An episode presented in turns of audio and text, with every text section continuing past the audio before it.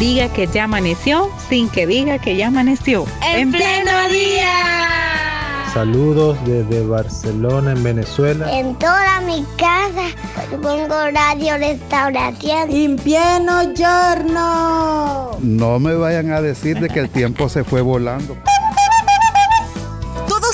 parte de En Pleno Día. De lunes a viernes. De 6 a 8 de la mañana. En Radio Restauración. 100.5 FM. Y en Facebook. Arroba En Pleno Día. A veces uno cambia de parecer, ¿verdad? Nuestros principios quizás pueden cambiar en determinadas circunstancias por crisis, por miedo.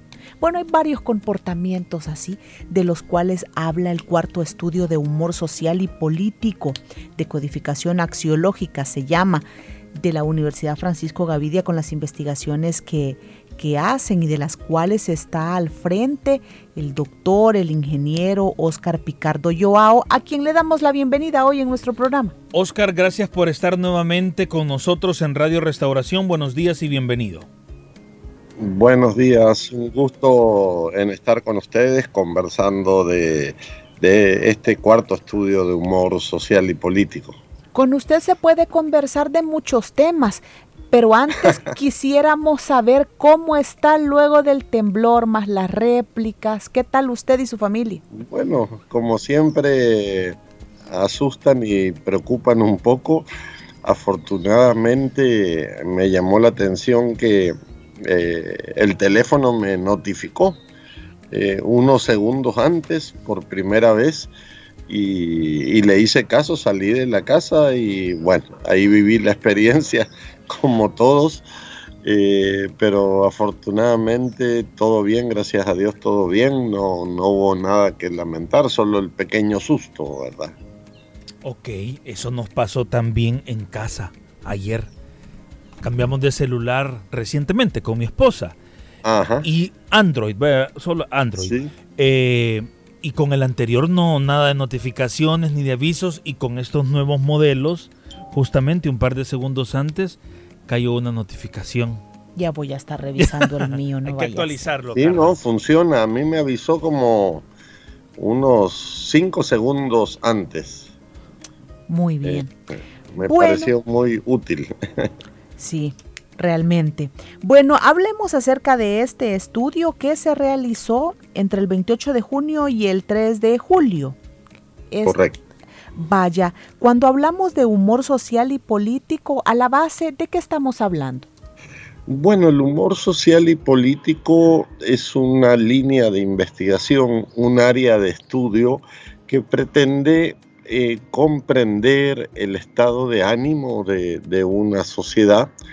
Eh, ese concepto, cuando uno dice humor social, no, es si la gente es chistosa o, es, eh, no se refiere al humor en el sentido cotidiano, sino al estado de ánimo, a lo que está pensando la gente, se refiere sobre todo a un conjunto de fenómenos relacionados con la psicología, eh, ideología, cosmovisión, y en este estudio en particular eh, intentamos hacer una decodificación, o sea, entender más la axiología es la ciencia que estudia los valores.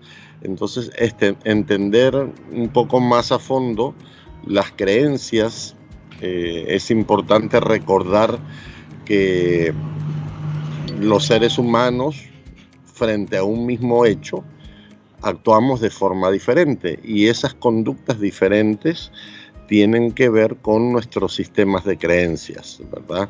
Eh, con nuestra personalidad. Entonces eh, intentamos profundizar con preguntas un poco extrañas o atípicas, si se quiere decirlo de alguna forma particular. Las preguntas que hacemos intentan como penetrar en la mentalidad de la gente, hacerlos reflexionar sobre temas eh, complejos y, a la vez cotidianos, ¿verdad? Muy bien, Oscar, antes de ir al detalle de las preguntas, me interesa saber, este esquema de valores, este esquema de creencias, eh, cómo nosotros llevamos nuestra vida, en nuestra forma de pensar, condicionan las decisiones de nosotros como, como personas, como seres humanos, le dan un rumbo que nosotros creemos o pensamos que actuamos así ya de manera natural, pero ¿pueden eh, estas emociones, estas creencias influir en nuestra toma de decisiones? Sí, efectivamente, eh, hay, nosotros partimos de, de, varias bases teóricas. Una de ellas es de un psicólogo que se llama Albert Ellis. Y él justamente, él tiene una teoría que se conoce como la teoría ABC, Activity, Events, eh, Belief o sistema de creencias y consecuencias o consecuencias. Entonces él dice que frente a un evento, los seres humanos, eh, frente a un mismo evento, podemos tener diversas reacciones, conductas.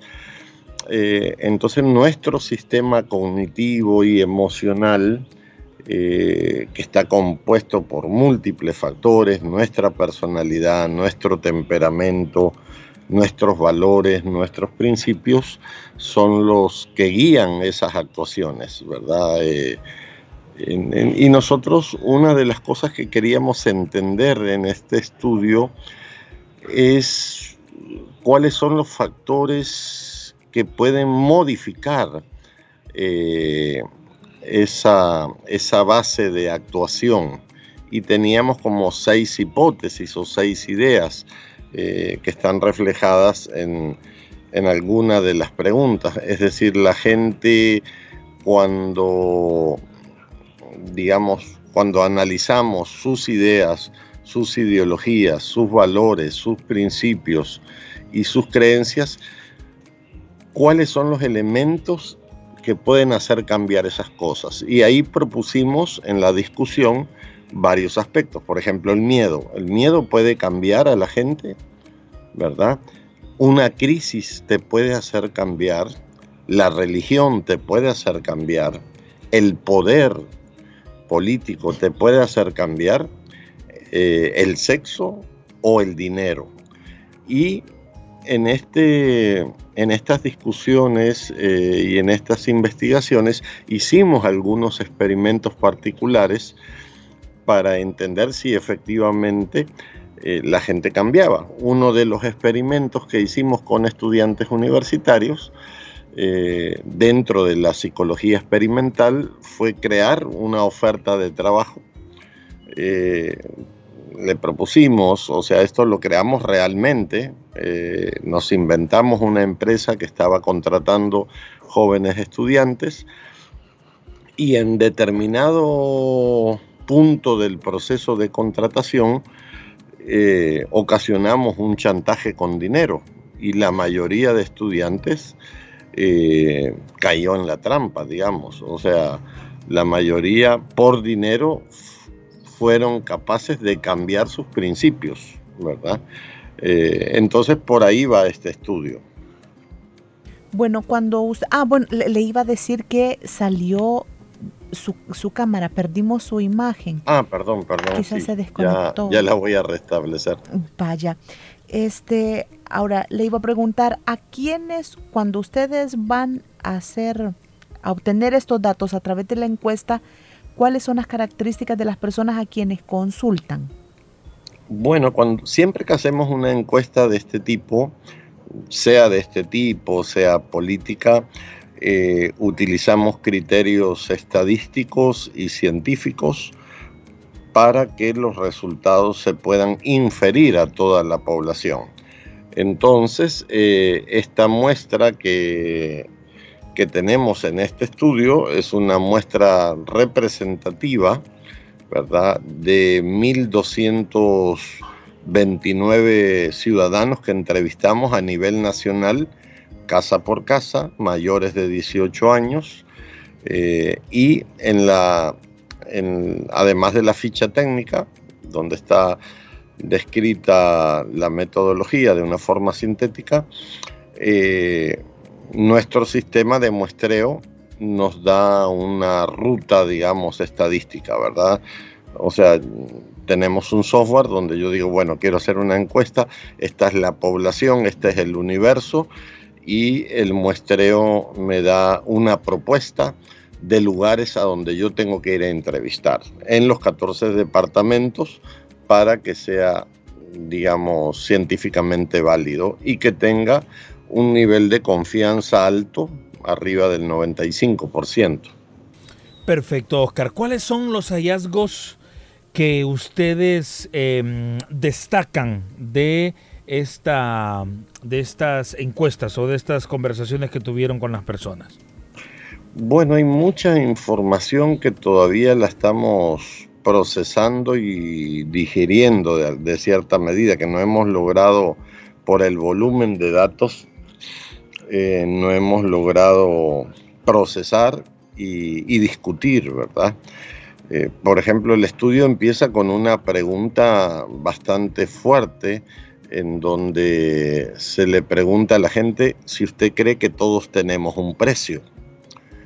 Y 54% nos dijeron que sí, 39% nos dijeron que no y 5% nos dijeron quizás. Entonces, cuando tú ves esta respuesta, eh, te surgen muchas más preguntas, ¿verdad? ¿Qué, ¿Qué significa esto de que más de la mitad de la población pueda creer que todos tenemos un precio y que, y que ese precio pueda modificar, comprar eh, nuestros principios, nuestros valores, nuestras creencias, etcétera, ¿verdad? Es una pregunta muy profunda. Y así como estas, hay muchas eh, preguntas de este tipo que todavía tenemos que sentarnos a, discutir y a, pensar qué significa eso. Eh, en este estudio, algo que queda muy claro en el conjunto de preguntas que hicimos eh, es el valor de la familia, ¿verdad? La familia es un tema que aparece en muchas opciones como algo importante para el salvadoreño o la salvadoreña. Eh, otro hallazgo importante que ya lo habíamos verificado en otros, en otros estudios, eh, estamos frente a un, un público o una comunidad creyente y religiosa, eso es otra característica. Eh, de nuestra población. Eh, luego, digamos, profundizando, la gente, hicimos muchos cruces de, de preguntas y opciones en donde observamos algunos comportamientos, por ejemplo, los dos factores de los seis que les comentaba, dinero, sexo, poder, religión, crisis y miedo, los dos factores que pueden hacer cambiar a los salvadoreños con mayor intensidad es crisis y miedo, ¿verdad? Son dos aspectos que, que pueden estar a la base de esos cambios, ¿verdad? Mientras que otros valores eh, o principios eh, podrían ser más sólidos.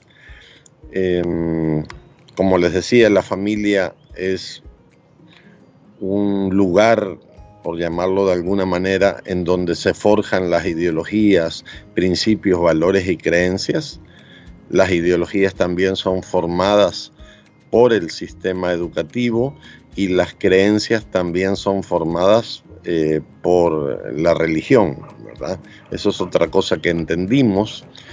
Eh, otro detalle importante son las tres características eh, que definen la misión del ser humano para el salvadoreño. Le preguntamos cuál cree que, es su misión en este mundo.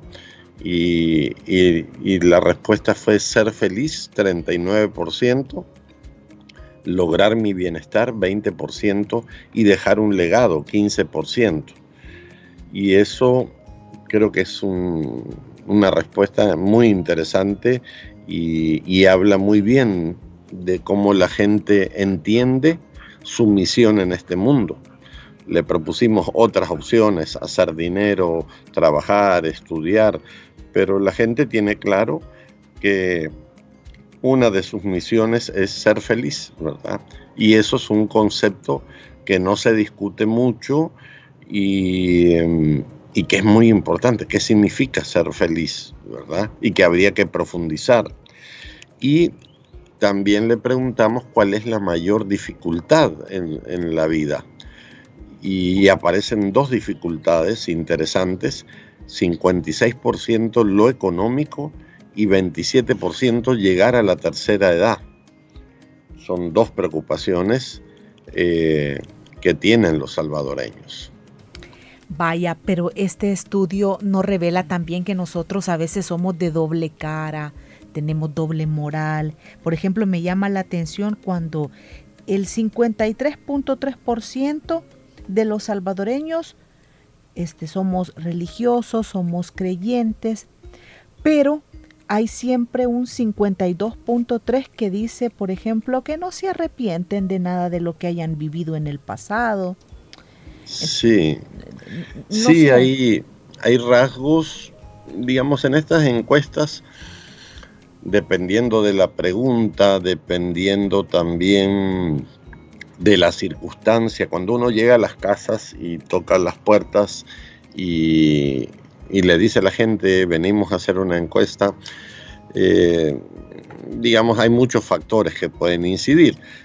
En, las encuestas también hay un fenómeno que a veces, no siempre, pero a veces la gente responde de un modo particular eh, o autoengañándose o engañando al entrevistador o intentando dar la respuesta políticamente correcta. ¿Verdad?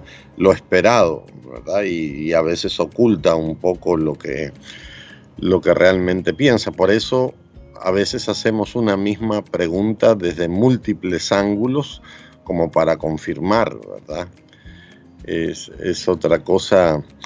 Eh, aquí nos llama la atención, por ejemplo, que hay unos rasgos que les propusimos a, a todos los los entrevistados y hay dos que llaman la atención, eh, siempre con temas un poco complejos, ¿verdad? Eh, cuando le dimos un conjunto de afirmaciones, eh, dos de las afirmaciones más altas es que todos en alguna ocasión en la vida hemos mentido o que todos los seres humanos somos muy distintos. son, son dos reconocimientos importantes, ¿verdad? Y así hay muchas otras informaciones que, que reflejan situaciones cotidianas de la gente. Perfecto. Bueno, a quienes nos están viendo a través de nuestra transmisión en redes sociales, yo he estado compartiendo pues algunas de las láminas eh, mientras eh, Oscar nos va dando estos datos. Hay un bloque de preguntas que a mí me llama mucho la atención, lo voy a mencionar muy rápido y después vamos al análisis de Oscar Picardo por el tema de prioridades, creo yo. Le preguntaron a las personas si prefieren una casa, aunque sea pequeña, o prefieren un vehículo de lujo. El 97.6% prefiere la casa y no el vehículo de lujo.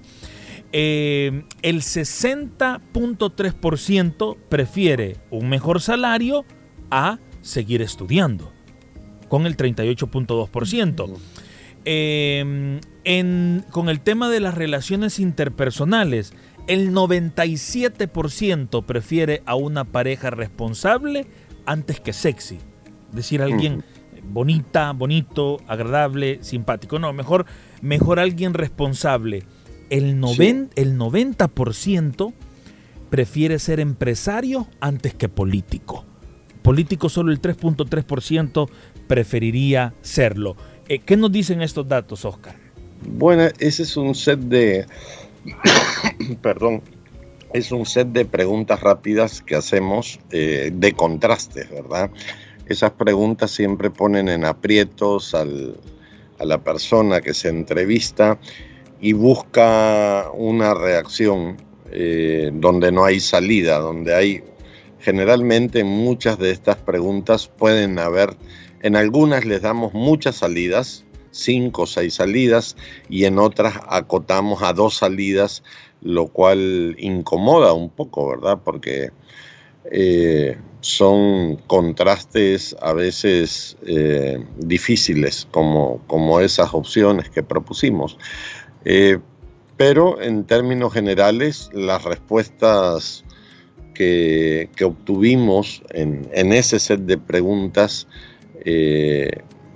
reflejan un sentido común, ¿verdad?, de opciones. sí llama la atención por ejemplo, en esa pregunta entre, entre un buen salario y estudiar, ¿verdad? Se supone que si yo estudio más, eh, en el futuro voy a tener un mejor salario. Entonces, esa respuesta habla un poco del inmediatismo, que, a veces somos muy pragmáticos. Prefiero ya tener un buen salario a que esperar eh, un futuro digamos, donde pueda ganar más, pero no estoy seguro si voy a ganar más por haber estudiado. Pero en cierta medida, eh, en, su, en su conjunto, reflejan un sentido común eh, bastante práctico de la gente, ¿verdad? Eh, y es interesante poner sobre la mesa ese tipo de reacciones también. Sí, porque esto llama la atención en el sentido de que si estamos mostrando cómo está nuestro comportamiento, entonces, ¿cómo podemos estar nosotros para el futuro? Por ejemplo, se acercan, se acerca un momento de elecciones, de periodo de propaganda en nuestro país. Entonces, con este comportamiento, ¿cómo es el salvadoreño frente a la toma de decisiones tan importantes como estas? Bueno, nosotros juntamos Mm, digamos, muchos puntos de vista. Esta es, es un conjunto de, estudios que hemos hecho. Este es el cuarto y ya estamos preparando el quinto estudio de humor social. Está la encuesta de hogares de propósitos múltiples. Y en términos generales, eh, uno, eh, uno observa unas características eh, muy particulares porque nosotros entendemos o estamos proyectando que estamos viviendo un momento desde el punto de vista político de fenómeno de culto en torno a la figura del presidente.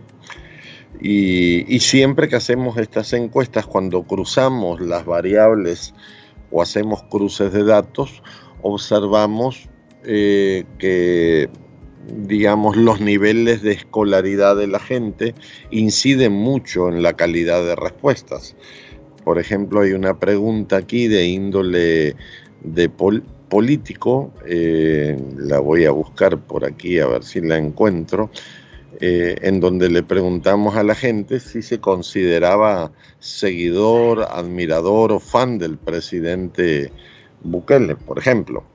Y ahí observamos en esa respuesta eh, un número que ya lo habíamos confirmado con otros estudios, que hay un 51%, hay un 50%, de la población que está eh, muy vinculada a la imagen del presidente y de sus políticas. Esa es como la base estructural demográfica del presidente, 50%.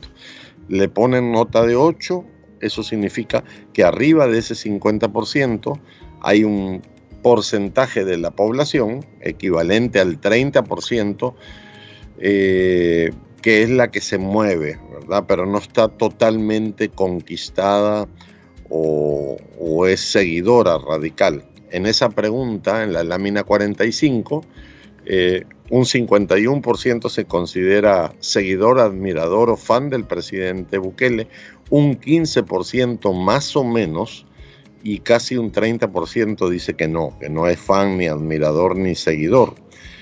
Entonces, eh, estas son las cosas que, nos, que también nos interesa, eh, comprender un poco eh, la mentalidad política de la gente. De hecho, el quinto estudio, la próxima encuesta de humor social, va orientada a la mentalidad política del salvadoreño. y, estamos preparando una serie de preguntas para entender esa mentalidad política. Eh, recordemos también que hay mucha frustración en la ciudadanía debido a la corrupción del pasado, eh, pero en términos generales hay un comportamiento político atípico, distinto a lo que veíamos en el pasado y que está muy influenciado por redes sociales, por mucho contenido digital que se produce en TikTok, en YouTube. Eh, cada día se producen, según nuestros sistemas de seguimiento, no menos de 100 videos a favor del presidente Bukele y con una alta tasa de consumo de esos videos. Entonces eso está configurando una forma de ser y de pensar. Muy bien, antes de mi siguiente pregunta, tengo un dato aquí, rapidito, para los maestros y las maestras. Prácticamente 7 de cada 10 encuestados cree que un maestro o un docente influyó en su modo de ser. Así que un, dato aquí rapidito para los docentes. La, educación siempre es un factor fundamental en la, en la configuración de la forma de ser, de ver el mundo, el sistema educativo pero quisimos inclusive profundizar un poco más y, explorar si, si, la gente percibía esa incidencia de, del, docente en su vida y es un dato que, que aparece, digamos, marcado. Sí, hay mucha gente que, que ha sido afectada positivamente, la mayoría por los docentes, y y es un rasgo de este estudio, ¿verdad? Que queríamos comprobar. Muy bien. Cuando hablábamos, Oscar, de esto de, las preocupaciones de las personas, que les preocupa llegar a la tercera edad, que les preocupa no tener el suficiente dinero más adelante, ¿podría entenderse que la gente le preocupa esto porque es algo que como sociedad o como Estado o nuestras autoridades no están atendiendo? Probablemente sí. Yo creo que la, en, la encuesta anterior, que la titulamos Menos carne y más optimismo, eh, se reflejó claramente que la principal preocupación del salvadoreño o salvadoreña promedio es la situación económica y de empleo. Eh, tema de pensiones, todo lo que tiene que ver con con los modos de subsistencia eh, y creo que estamos entrando en una fase cuando uno ve las cifras macroeconómicas del país, que hay baja inversión extranjera, que el crecimiento está estático, que la balanza comercial está desequilibrada, eh, que se han desacelerado algunos indicadores importantes de la economía. Eh, que el costo de la vida está más alto.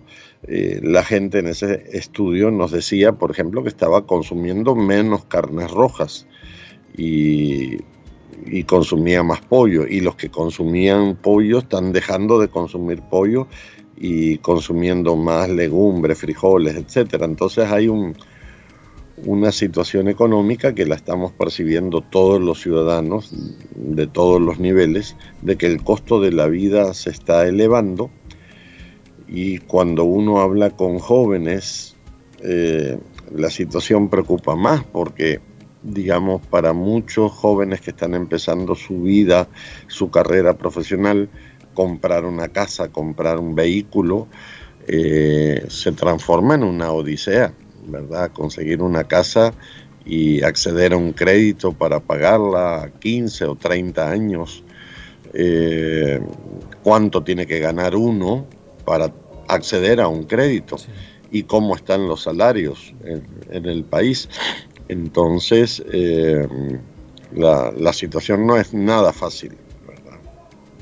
Vaya, y cuando se preguntó en este estudio sobre la ideología las personas están bien conscientes que a qué se refieren con liberales, conservadores, derecha, centro, izquierda, o se quedaban pensando?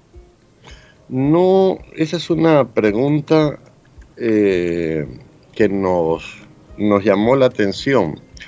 y que creo que siempre que elaboramos preguntas, una vez que vemos los resultados, a veces decimos, eh, probablemente aquí eh, la gente no entendió el concepto eh, o faltó una mejor explicación, en fin, eso nos ha pasado mucho.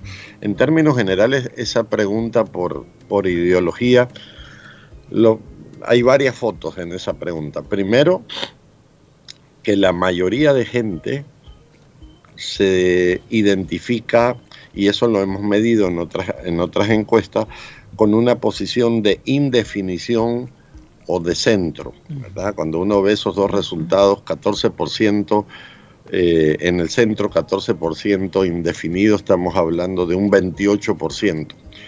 Segunda foto de esa pregunta, que la izquierda o, lo que le llamamos ideología de izquierda ha perdido muchísimo espacio y que ha crecido la derecha. Y tercera foto de esa pregunta, eh, cuando hablamos de conservador o liberal, yo creo que mucha gente entendió lo liberal por el lado de las libertades, más que por el liberalismo mismo. Quizás esta pregunta, en lugar de poner conservador y liberal, tuvo que haber, eh, se tuvo que haber definido en términos de progresista y conservador. Y, quizás la foto hubiese cambiado un poco.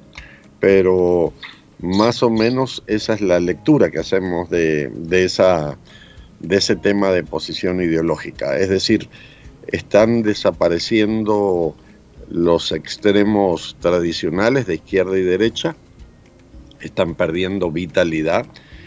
Eh, hay un poco más de inclinación a la derecha, eso lo hemos visto también en la última encuesta política electoral, que siempre le ponemos una escala del 1 al 10, donde uno es muy de derecha y 10 muy de izquierda, donde se ubica usted, y la mayoría de gente se ubica entre 5 y 6, con una tendencia más hacia el 6, ¿verdad?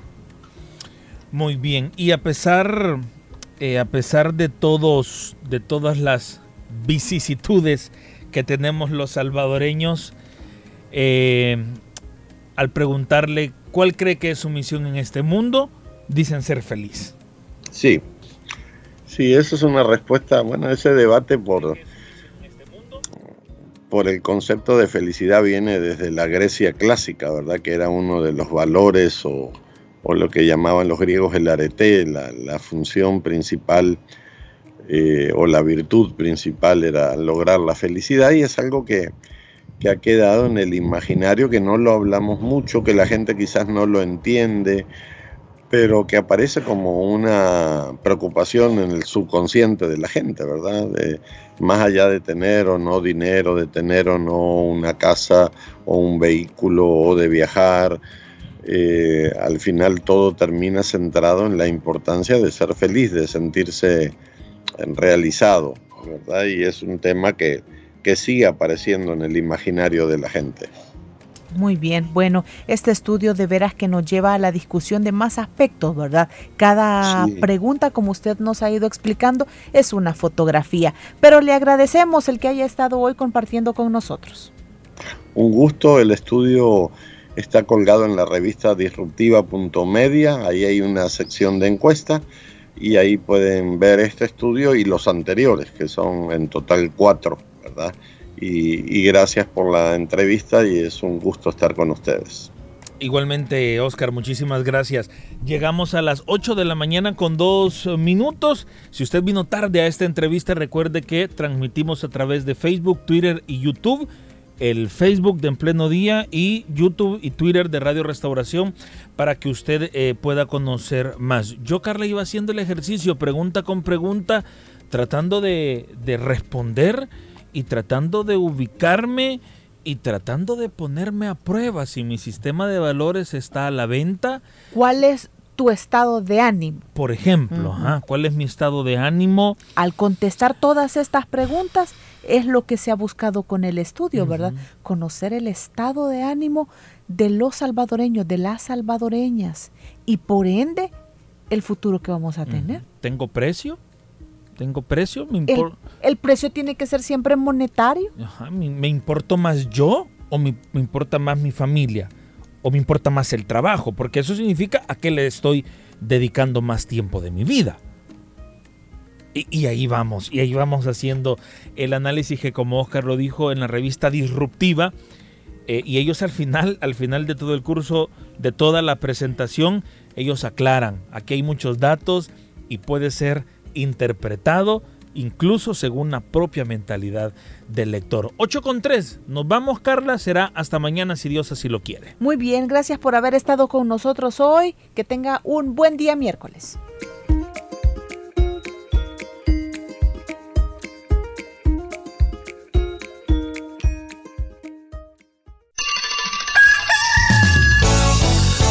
Diga que ya amaneció sin que diga que ya amaneció. En, pleno día. Saludos desde Barcelona, en Venezuela. En toda mi casa pongo radio restauración. En pleno giorno. No me vayan a decir de que el tiempo se fue volando